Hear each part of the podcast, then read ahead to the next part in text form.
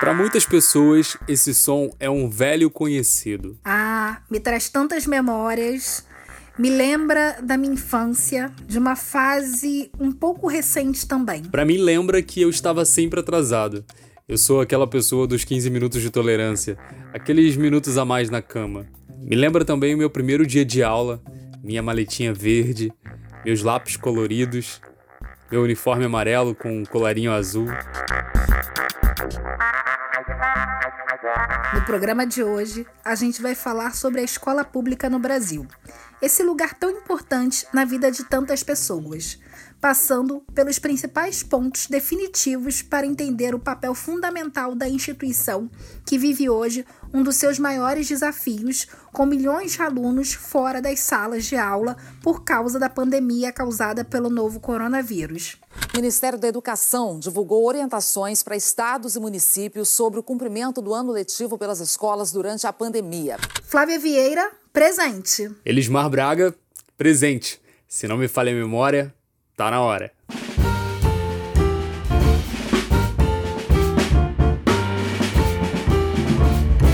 Quem ajuda a gente a resgatar a história da escola pública é a doutora em educação Rosa Fátima de Souza Chaloba. Eu acho que nós vivemos um momento muito angustiante de muitas incertezas e especialmente um momento crítico para a educação. Eu temo pela crise que possa aprofundar em relação à educação pública no Brasil. Esse papo vai contar também com a participação de professores que vão conversar com a gente sobre o ensino público, educação antirracista e pandemia. Para mim sobrou a pergunta mais é, difícil, né? Para um grande número de brasileiros, talvez, esse som que a gente ouviu lá no início desse episódio, muito presente na nossa infância, pode não dizer muita coisa. Isso porque, para ouvir esse blim blim, é preciso estar fora do índice atual de 11 milhões de analfabetos no país. São dados da Pesquisa Nacional por Amostra de Domicílios Contínua para a Educação, divulgada no mês passado pelo IBGE. Se falarmos de evasão escolar, o abismo é ainda maior. Mais da metade da população de 25 anos ou mais no Brasil não completou a educação escolar básica, ou seja, não concluiu o ensino médio.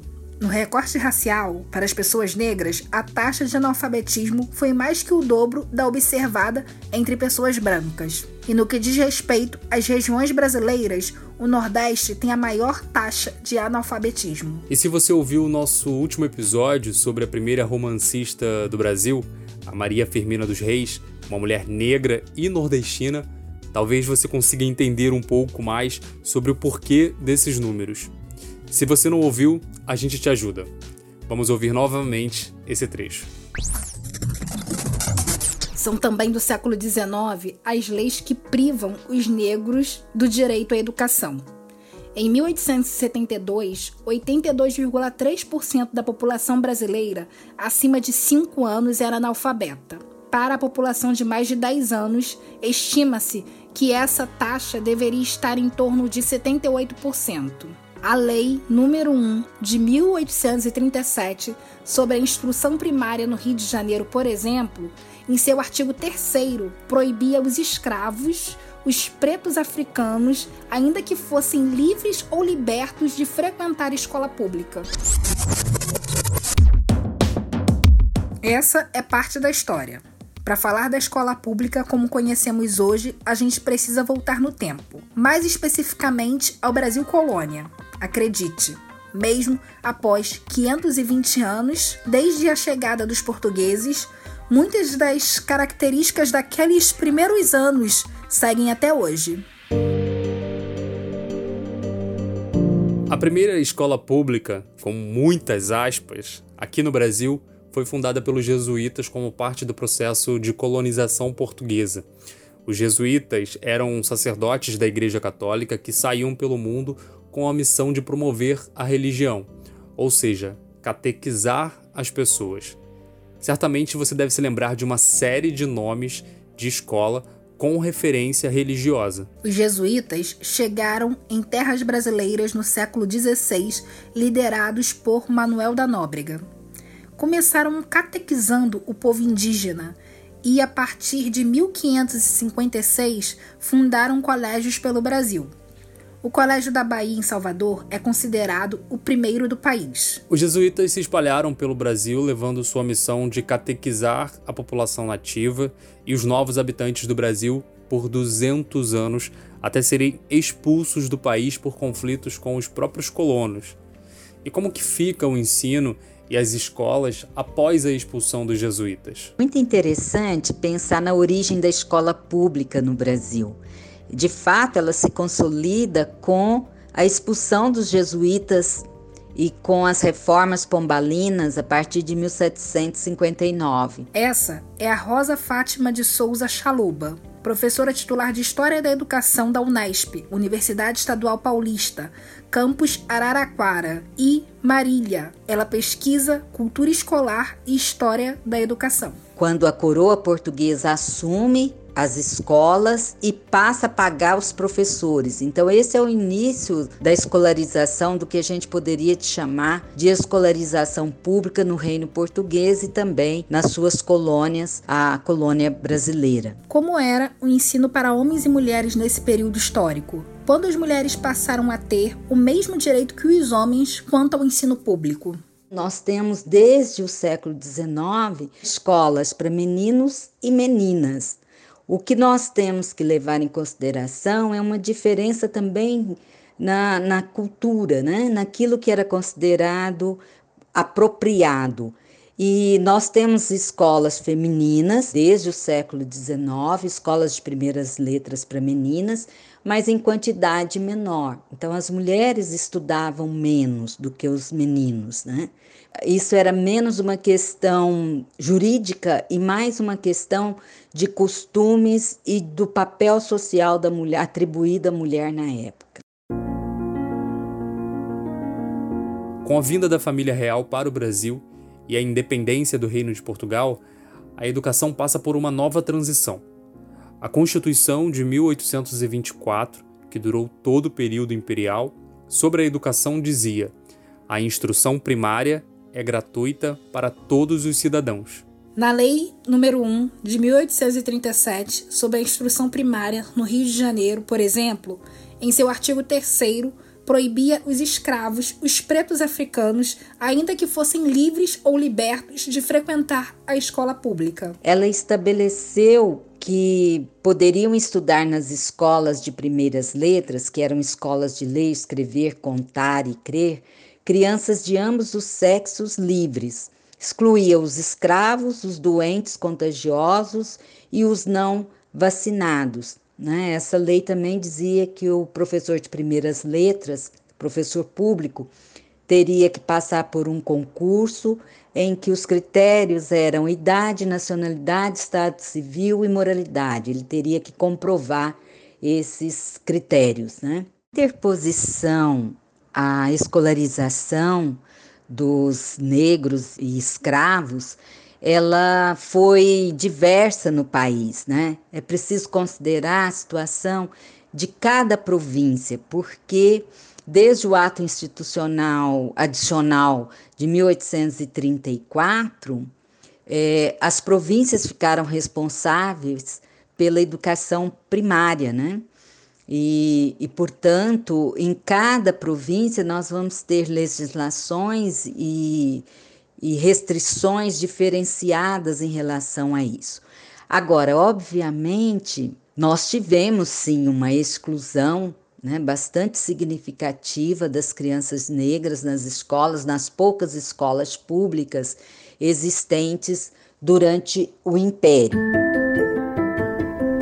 A dificuldade de acesso de negros às escolas seguiria mesmo após a instauração da República, em 1889, e mesmo com o fim da escravidão.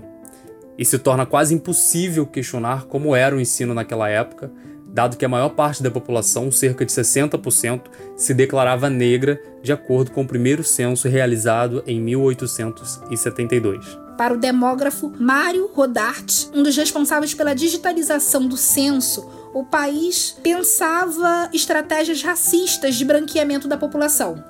O foco das políticas públicas era todo nesse sentido.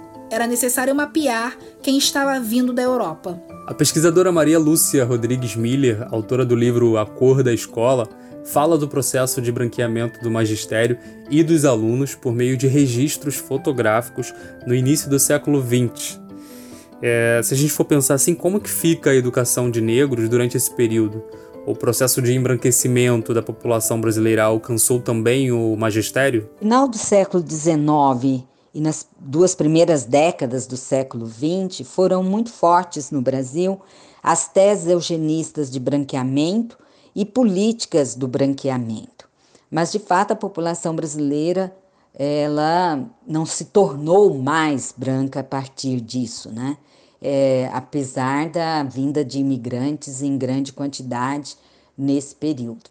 O que nós temos no, em relação à educação, do meu ponto de vista, é que as políticas do branqueamento interferiram também na escrituração escolar e nas estratégias de estatísticas da população e estatística educacional. Por exemplo, no estado de São Paulo, nós tivemos é, na escrituração escolar uma preocupação muito grande dos governos do estado de São Paulo em identificar os imigrantes, a nacionalidade dos imigrantes mas nenhuma preocupação em identificar a cor e a questão étnico-racial. Então, isso desaparece né, na documentação, nesse momento da vida social brasileira. Né?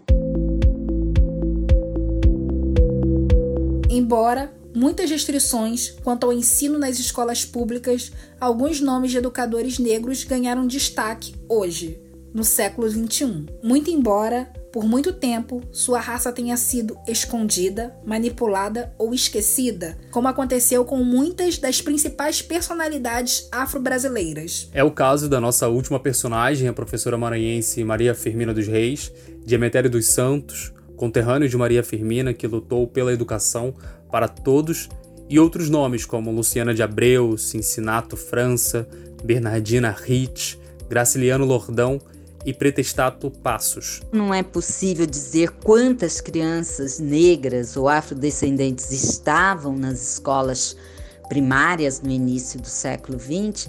Também não é possível identificar todos os professores. Né? Então, é, é claro que o que a gente consegue perceber é que há a presença dos negros tanto como estudantes como professores, mas o aumento da escolaridade ela se dá é, na população de um modo geral é, na zona urbana mais que na zona rural e ela vai incorporar uma população de vários estratos sociais, mas aqueles que estavam melhor a, a, inseridos né, economicamente na sociedade.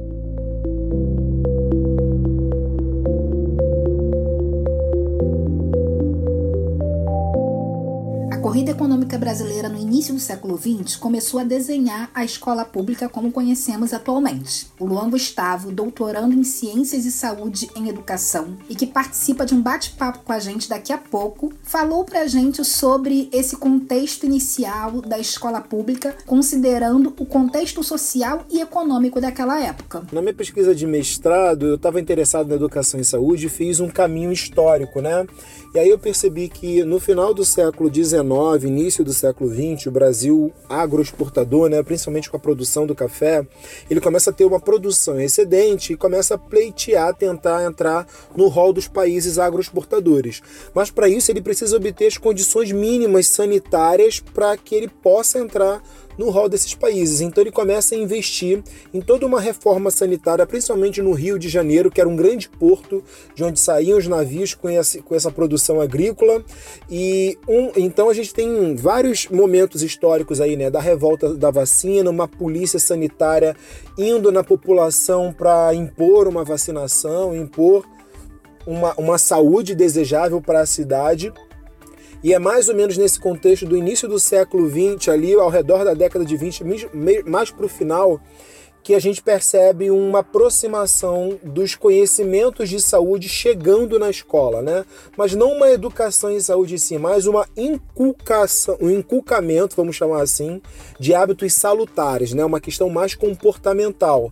Então isso culmina ali, é paralelo com o movimento da escola nova, que começa a discutir a necessidade de abertura da escola pública para a grande massa da população, mas a gente precisa não romantizar essa abertura. Era uma abertura interessada em formar a população para esse novo país mais saudável, vamos chamar assim, entre todas as aspas, nesse país que alcança minimamente as condições sanitárias. Rosa, o que é o escola novismo?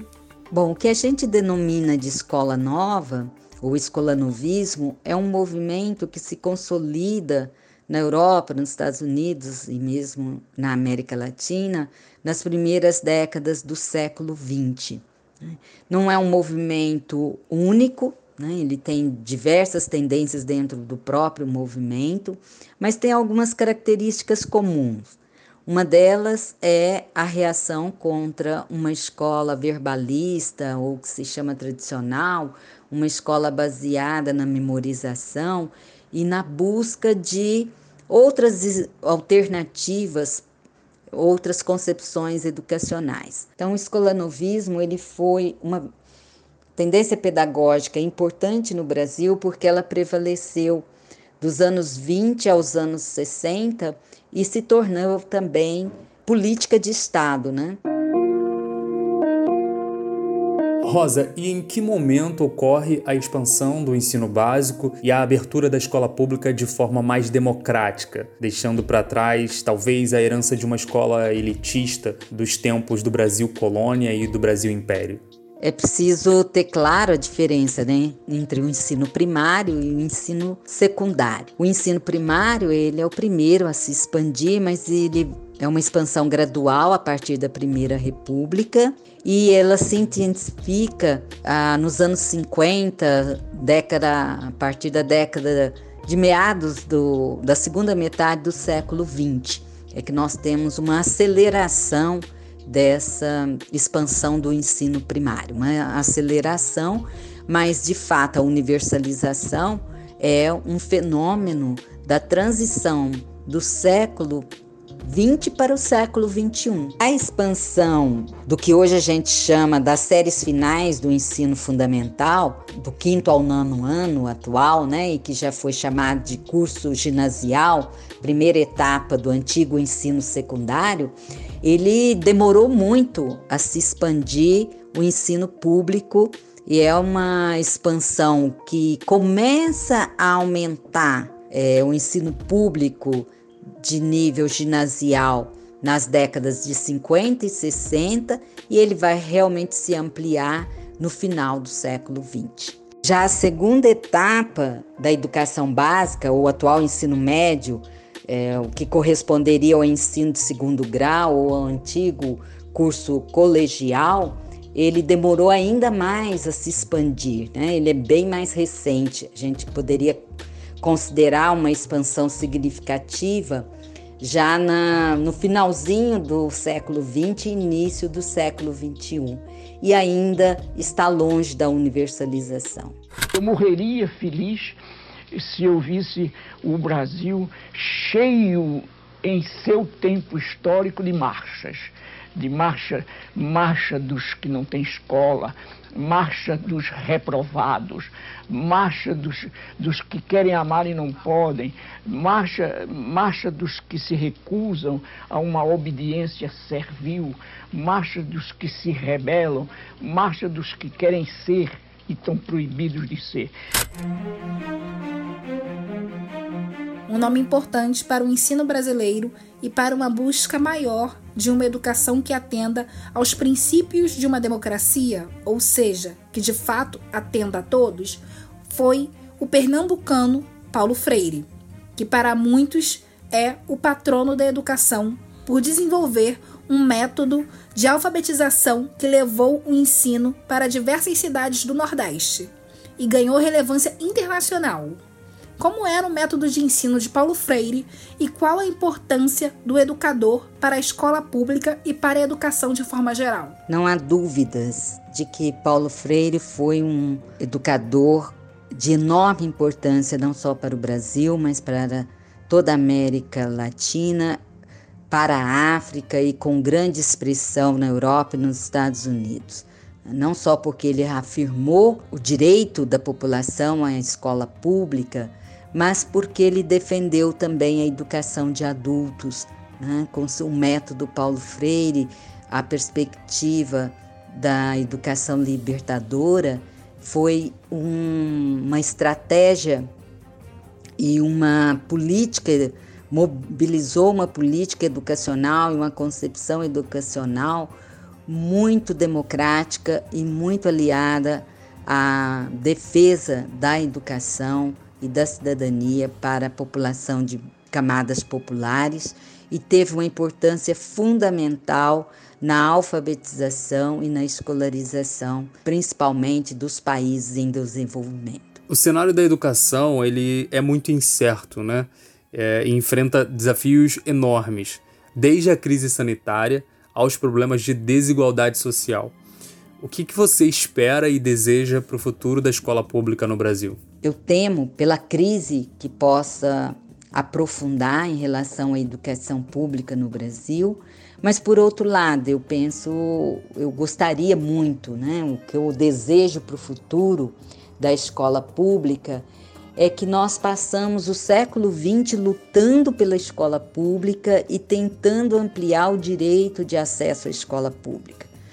Isso foi uma vitória da sociedade brasileira, conseguir quase universalização da educação fundamental, mas precisamos ainda lutar pela universalização do ensino médio. Então, para além do acesso, um, o grande desafio do meu modo de ver é uma escola pública de qualidade. Os últimos anos tivemos um retrocesso, essa crise da pandemia com certeza vai acirrar ainda mais as desigualdades educacionais, mas temos que sair desse momento crítico com essa perspectiva de que a educação pública é uma aposta e, principalmente, é um direito da sociedade e é uma estratégia, um caminho, uma possibilidade das camadas populares diminuírem essa imensa diferenciação social que tem no país e atingir patamares mais aceitáveis de adaptação e de integração na sociedade.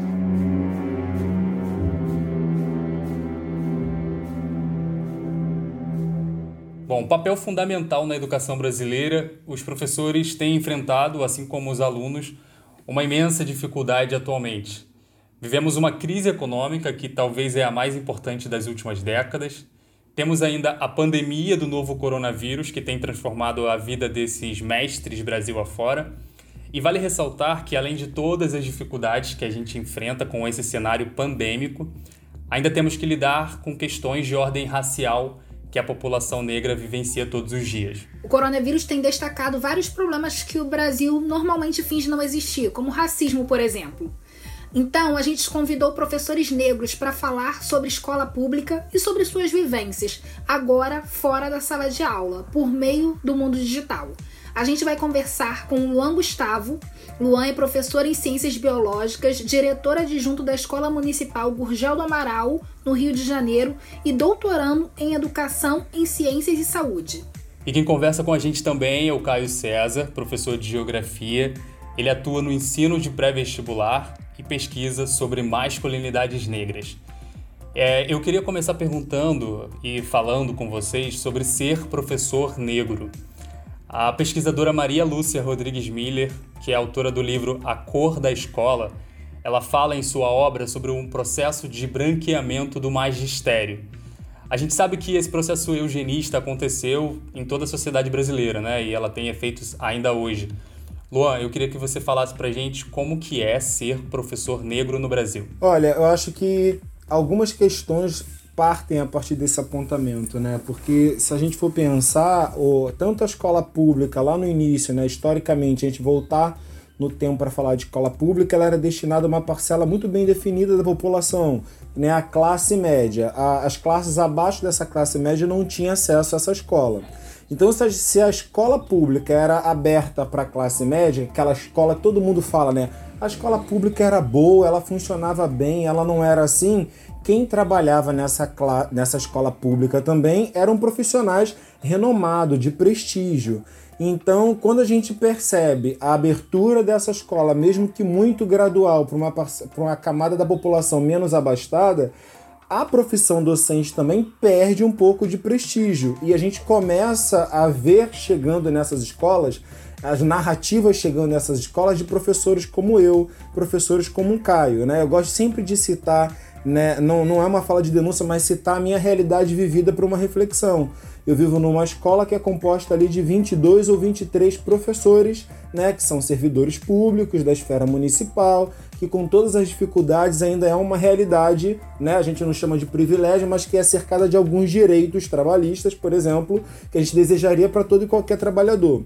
E na minha realidade de vida, por exemplo, nós somos dois ou três professores negros dentro de um grupo de 22 ou 23. Então isso mostra uma marca que para ocupar aquele cargo o professor precisa ter o um ensino superior, ele precisa ter passado por um concurso para ocupar aquela vaga, então a nossa representatividade ainda é numerosamente muito pequena. Né? E quando a gente chega, a gente chega para lecionar numa escola que é a pública, que majoritariamente forma a população negra no Brasil. A escola pública é a que mais atende os alunos negros no Brasil. Então, esse entrar na sala de aula vai muito mais além do que o professor de biologia entra para falar.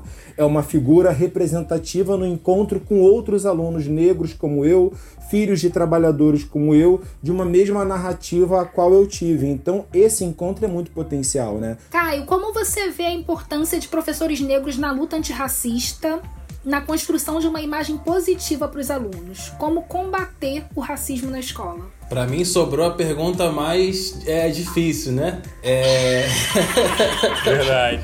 Eu sempre digo que para nós, enquanto pessoas negras, é, voltar para a escola é muito difícil, né? Quando a gente volta para dar aula, porque a gente volta para um ambiente que geralmente causou em nós os nossos maiores traumas, né? Então voltar para esse lugar, né? Agora como é, é, dando aula é sempre um é, desafio muito grande e eu confesso que é, para vocês que no início eu não estava preparado para isso, assim, eu não tinha me atentado a isso. Eu lembro que numa das minhas primeiras aulas, numa turma de sexto ano, eu estava lá tranquilamente escrevendo sobre tipos de é, é, clima é, no quadro, passando matéria, né?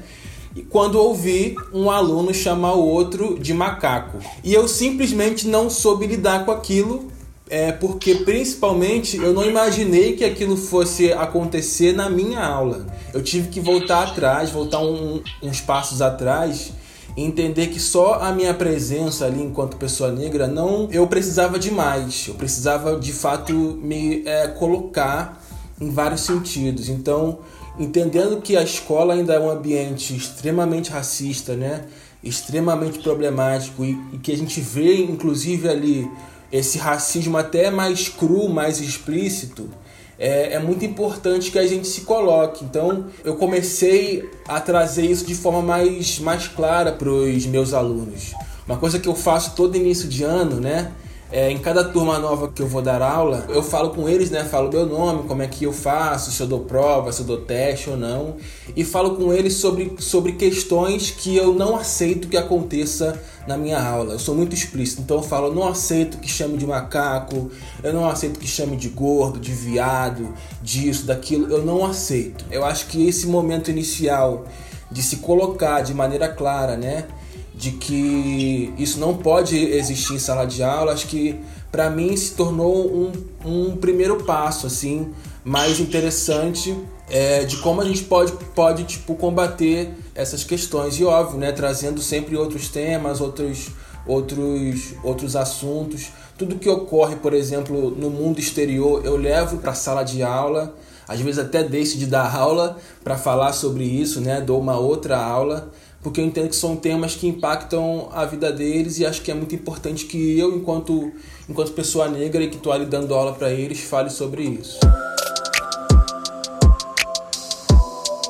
É, o Luan, então, eu, eu, queria que você falasse um pouco sobre essa questão da, da luta antirracista na escola e queria que você fizesse um paralelo, assim, é, existe algum tipo de... O Caio falou agora sobre como lidar com essa situação, né, que foi uma novidade para ele, ele achou que estava ali preparado e de repente se vê com várias dificuldades. É, eu queria que você falasse como foi a tua experiência acadêmica, se existe um preparo para lidar com questões raciais na escola. É, a gente tem a Lei 10639, é, que foi um passo importante sobre isso, mas que a gente vê que ainda não é muito realizada, né, é posta em prática nas, nas escolas. Queria que você comentasse um pouco sobre isso. Eu acho que pautar, pensar uma educação contra esse racismo histórico estrutural, a gente precisa pensar em várias frentes de atuação contra esse racismo. Eu preciso pensar na macropolítica, eu preciso pensar em políticas públicas que legitimam a educação. Né? Por exemplo, a ação do Caio não pode ser uma ação isolada como um professor negro que chegou ali. Eu preciso ter uma política pública que fale da importância, como a Lei 10.639, a 11 mil, perdão, não vou lembrar agora, que fala da educação de história da, dos povos indígenas também. Eu preciso dessas políticas, né, embasando a nossa prática, porque senão ela fica muito isolada e cansativa. Então a macropolítica acontece dessa forma. E como o Caio falou, na micropolítica, que é quando eu fecho a porta da minha sala, as nossas presenças precisam falar, né? Eu sempre digo que na minha formação eu pensava muito que o bom professor é aquele que repete quase que fidedignamente aquele, aquilo que ele aprende na academia, né? Então eu tive aulas ali mirabolantes de biologia, como dar uma aula e muitas vezes, se eu fizer uma transferência discursiva para minha sala de aula, os meus alunos não captam. Né? Então eu falo, eu faço essa transposição didática numa linguagem, inclusive a linguagem é um lugar de poder racial. Eu construo o meu discurso, penso na minha linguagem de uma maneira palatável para os meus alunos. Né? Então, quando eu estou pensando isso, ensinando isso, é uma estratégia minha com essa consciência racial. E assim como o Caio apareceu, né, os meus alunos, eu tenho uma relação muito horizontal com os meus alunos. Né? Então, algumas questões aparecem muito. Eu lembro muito bem de uma aula do sexto ano que é muito difícil, né? Mas eu adoro trabalhar com as crianças, que elas são muito abertas ao lúdico. Eles gritaram, é, nossa, esse professor aí só pode ser macumbeiro. E aí eu tava num dia meio virado no samurai também, eu tava escrevendo no quadro, eu olhei para trás e falei assim, isso mesmo. E aquilo ali foi um lugar de choque, de pânico, alguns fizeram o sinal da cruz, mas dois minutos eles pediram, ah, então me fala um pouco disso daí, né? Me fala um pouco disso que você vai. No final eles pediram para eu cantar um ponto da Umbanda para eles entenderem como é. Então a criança tá aberta a essa discussão. E isso, né? E a gente pautar isso, eu já tive práticas na escola que no dia seguinte eu tive um pai questionando que não queria que o filho dele aprendesse macumba. Eu tive uma direção que foi muito, que me apoiou e falou assim: a escola é laica, né? A escola é laica, a gente não pode definir o que vai ser praticado ali. Eu estava ali, eu não estava doutrinando religiosamente os meus alunos. Eu estava falando de outras práticas possíveis para além daquelas que eles entendem como e praticam no dia a dia e as crianças estão dispostas a ouvir. Isso que eu falo a partir da minha experiência, né? Esse controle, esse não poder vem de um outro lugar e a gente precisa entender quais são essas relações de influência. Mas a escola também é um lugar, é uma estrutura histórica que controla isso, né? A gente pode pensar que o currículo, né, ele está ali para orientar a nossa prática, mas ele não dá conta em total do que a gente precisa tratar. Então a gente participa, eu posso abordar as ciências biológicas de uma maneira antirracista. O Elis mesmo no início falou do movimento eugenista, por exemplo, pautado por cientistas. Então, quando eu falo de, de ciências na escola, eu preciso dizer que as ciências legitimou o racismo no Brasil. E então eu, como formação cientista, e hoje, 32 anos em 2020, eu preciso pautar ainda na luta contra o legado dessa ciência racista. Então eu preciso pautar a minha docência e ensino de ciências de uma maneira antirracista. Eu preciso pensar nessas estratégias.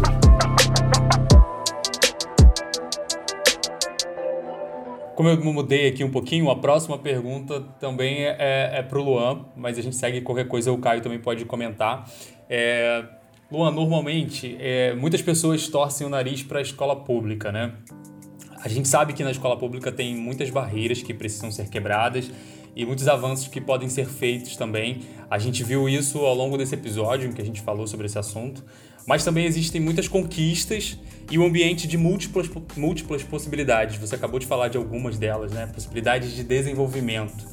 É, estando nessa linha de frente, atuando como um diretor é, adjunto numa escola, como que você avalia esse preconceito que as pessoas destinam à escola pública e também esse cenário fértil para várias possibilidades? É, eu acho que quando a gente quando a gente pensa que várias pessoas torcem o nariz para a escola pública, a gente precisa pensar a quem a escola pública atende, né? Eu acho que isso diz muito, né? A escola pública está voltado para quem não pode pagar a escola privada e são pessoas que eu, por exemplo, trabalho numa escola que atende majoritariamente uma comunidade da Ilha do Governador. Então são aquelas crianças da comunidade que não tem, as famílias não têm um grande poder aquisitivo, são filhos de trabalhadores braçais. Meus alunos são filhos de cozinheiras, de domésticas, de pedreiro.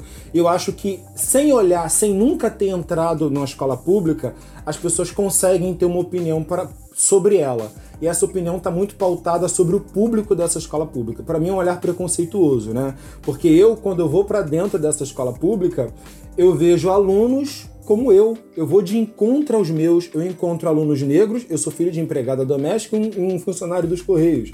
Então eu vejo alunos filhos de empregada doméstica, eu vejo alunos filhos de pedreiro e encontro nesse público um potencial maravilhoso, né? Eu vejo os meus alunos são muito talentosos. O que a escola pública enfrenta de problemas ditos disciplinares não é um problema da escola pública, é um problema da educação do Brasil, é um problema do Estado, a presença do Estado. Os meus alunos são todos frutos de uma vulnerabilidade social no território que eles vivem, na favela, sabe? Então eu acho que tudo isso culmina na escola. Vários problemas. Eu costumo dizer que alunos que trazem uma dificuldade muito dentro, muito para dentro da escola, são alunos muito inseridos na vida fora da escola. Eles são inseridos numa vida de vulnerabilidade no contexto onde eles vivem. E essas questões afloram dentro da escola. Quando esses alunos chegam para você, Caio, lá no pré-vestibular, quais são as principais dificuldades que você encontra para que muitas vezes esse aluno que ele tem, ele tem um sonho de ingressar numa universidade, ele quer fazer isso, mas às vezes ele não tem as ferramentas necessárias. E, é, e aí é muito contraditório porque a gente vive num mundo em que tem o discurso da meritocracia, né? Olha, se você quiser, você vai conseguir. Ninguém te dá as ferramentas para você conseguir, mas o discurso é: se você se esforçar, você consegue. E a gente sabe que na prática não é assim que funciona, muito pelo contrário. A prática é feita, a realidade é feita de uma maneira para que essas pessoas não consigam. Bom, onde eu eu trabalho, eu trabalho nesse nesse nesse pré já há uns 5, 6 anos. E é muito interessante pensar que uma das principais dificuldades é, que a gente tem com os alunos é fazer de fato com que eles entendam e que eles é, entendam de fato que eles podem passar, né? Eu acho que muitos vão ali, às vezes porque o pai pede, o pai manda, a mãe, ou porque vão com os amigos, mas muitos acabam que não é, entendem de fato que aquela é, possibilidade de é, ingressar no ensino superior, ela é real, né? Então a gente tem que trabalhar para muito além de um de um de uma de uma questão de, de ensino assim de, de tipo de aprender matérias e coisas de, desse tipo tem uma questão ali é, de autoestima mesmo que precisa ser trabalhada com esses alunos e pelo menos onde eu, eu, eu trabalho, a gente tem um foco muito grande nisso, assim, de tipo formar esses alunos para a vida, assim, não necessariamente para é, decorar fórmulas ou a, aprender macetes, mas para entender, inclusive, por que, que ele está ali, né? Por que, que é muito difícil é, que pessoas ao redor dele estejam, por exemplo, fazendo um ensino superior e por que, que é, é importante é, para a sociedade que pessoas como ele estejam nesses, nesses, nesses espaços. Então, eu acho que é um, um, um movimento muito maior do que ensinar a matéria, né? É, é, é, fazer o aluno entender a potência gigantesca que é ele estar num espaço de um ensino superior que infelizmente não é pensado para nós.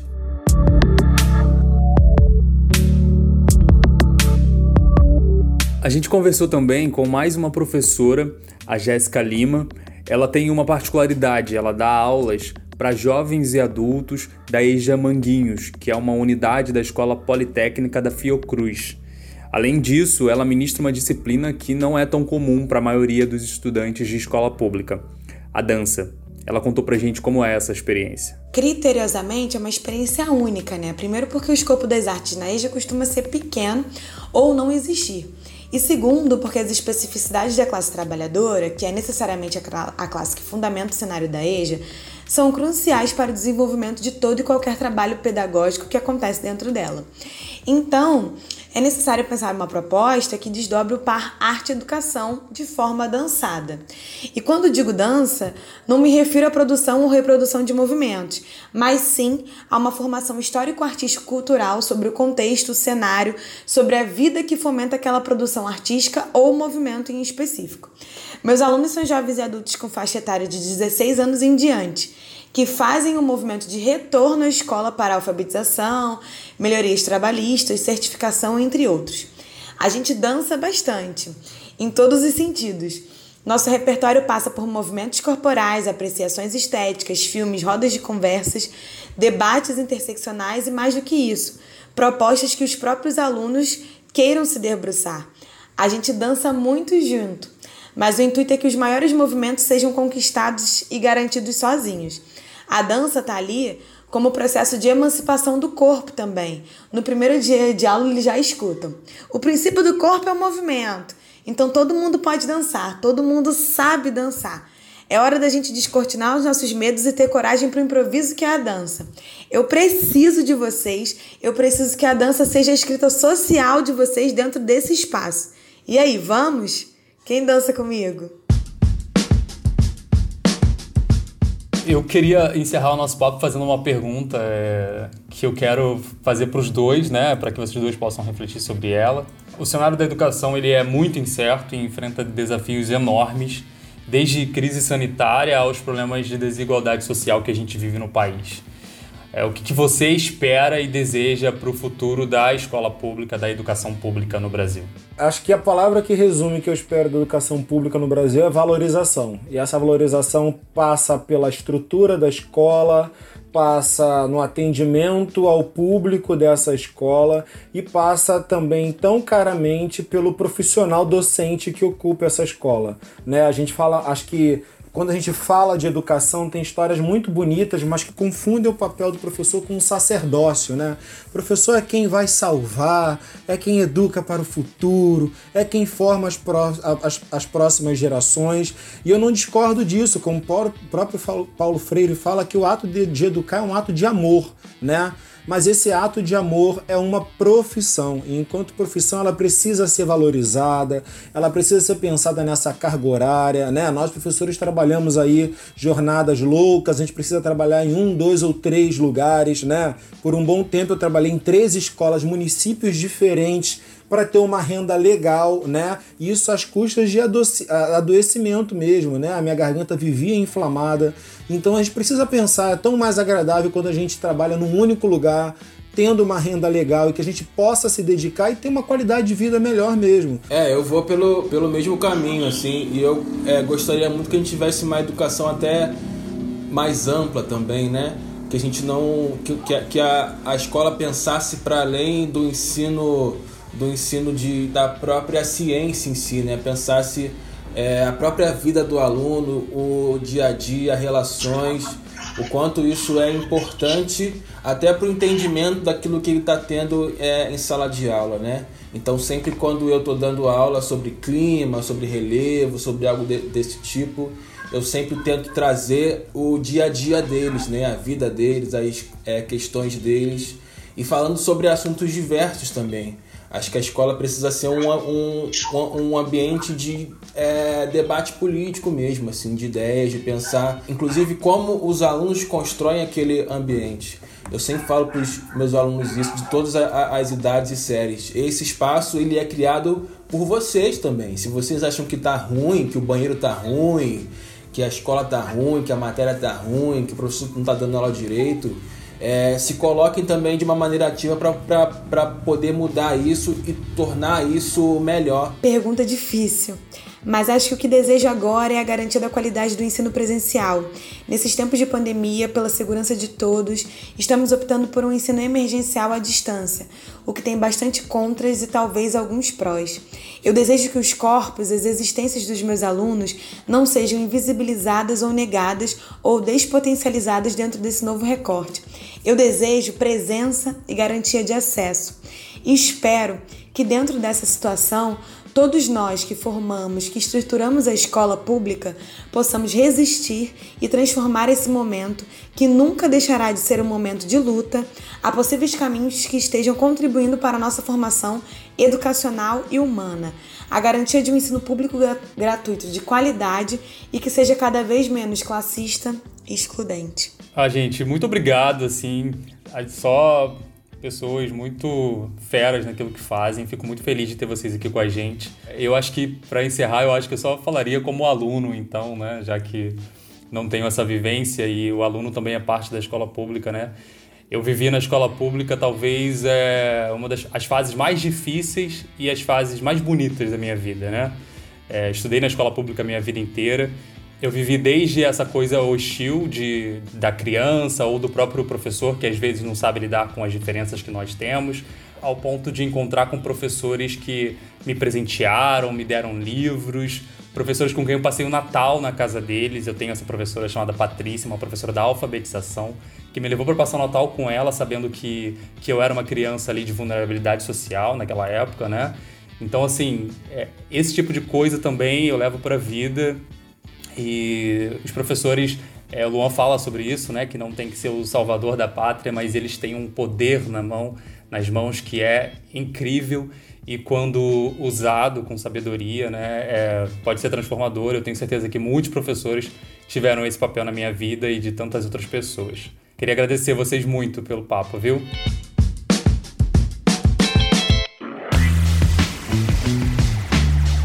E aí, Elise, é hora da dica do episódio. Pois é, eu não consigo pensar em outra dica do episódio senão a pedagogia do oprimido.